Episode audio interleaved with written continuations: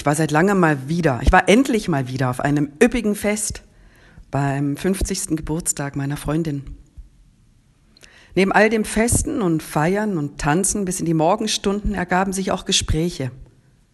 Ein langes Gespräch über das Trauern hat sich ergeben und eines über Erschöpfung, diese Saft- und Kraftlosigkeit, die sich einstellt, wenn wir uns über einen langen Zeitraum zu sehr verausgaben.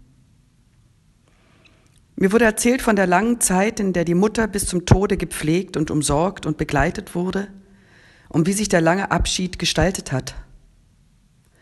Mir wurde erzählt von den krassen Anforderungen an eine Mutter, die Künstlerin ist und sich schon zu lange in einem Spagat zwischen einem kranken Ehepartner, adoleszenten Kindern, zwischen Berlin und Zürich befindet und für sich selbst und ihre Kunst ist momentan keine Kraft mehr da.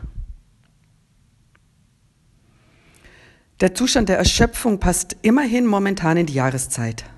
Diese Brachzeit, wo der Saft sich so sichtbar zurückzieht und die Blätter wie von selbst fallen. Eine tiefe Erschöpfung kann so bedrohlich sein, man wird selbst zum Blatt, was fällt. Ich kenne es auch. Und mir begegnen zurzeit so viele Menschen, die nicht wissen, wie zu Kräften kommen.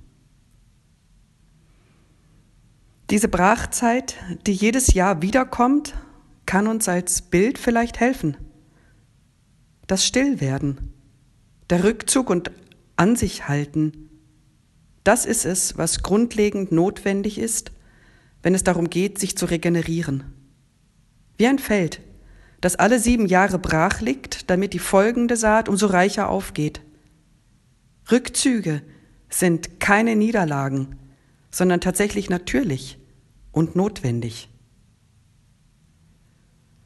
Ein temporärer Rückzug aus den Verantwortungen, aus der Mitwirkung in gesellschaftlichen, beruflichen Zusammenhängen, aus dem Wochenfluss in der Familie schafft Raum. Und für die eine ist dieser Rückzug radikal, für den anderen ein Sabbattag, der ernst genommen wird, damit die Seele zwischendurch mal baumeln kann und man zu Atem kommt.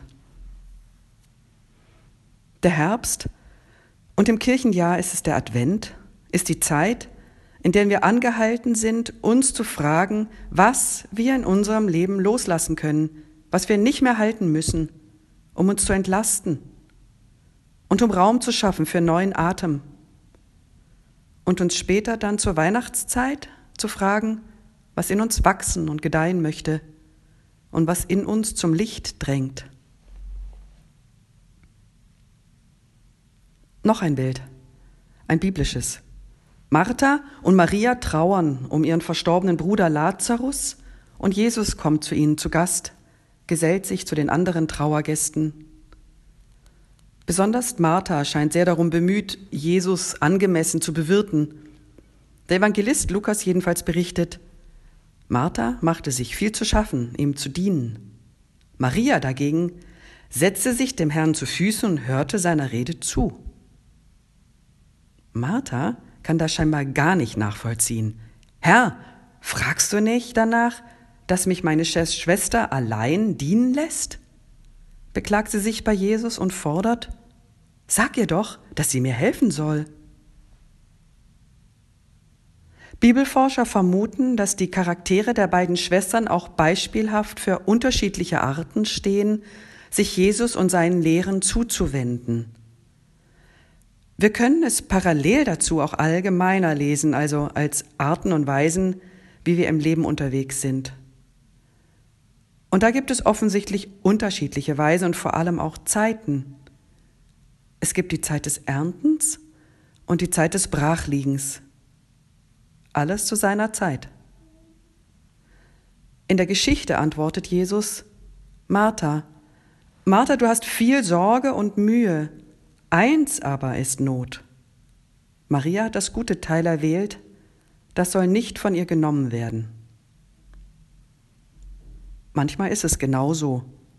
Eines, also etwas Bestimmtes, ist jeweils notwendig. Und hier, in dieser Erzählsituation, ist es das Innehalten und alles machen, lassen, um zu lauschen, um in Kontakt zu kommen mit sich selbst und mit dem, was jetzt gerade ist. Und dann vielleicht auch in Kontakt zu kommen mit der lebensspendenden Segenskraft Gottes, die in allem ist. Das wünsche ich Ihnen. Mut zur Lücke, ein Ja zur Brache, zum Liegenlassen und Loslassen, im Vertrauen auf die lebensspendende Segenskraft Gottes.